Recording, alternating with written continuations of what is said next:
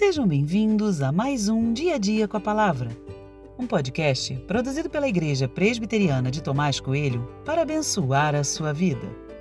O título de hoje é Aprender a Palavra é Sinal de Graça e tem por base o texto de 2 Reis 17, 27 e 28, que diz: Então o rei da Assíria mandou dizer: Levem para lá um dos sacerdotes que vocês trouxeram de lá, que ele vá fique morando lá e lhes ensine a maneira de servir o Deus daquela terra. Assim, um dos sacerdotes que havia sido levado de Samaria foi e ficou morando em Betel, e lhes ensinava como deviam temer o Senhor.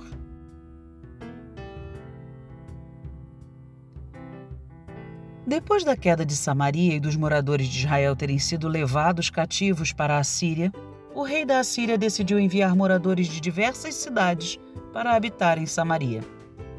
Tudo parecia bem até que a mão de Deus passou a pesar sobre eles. Diz o texto bíblico que a cidade foi invadida por leões que atacavam as pessoas. Interessante é perceber que os novos moradores de Samaria que fizeram a conexão de que aqueles leões tinham sido enviados por Deus.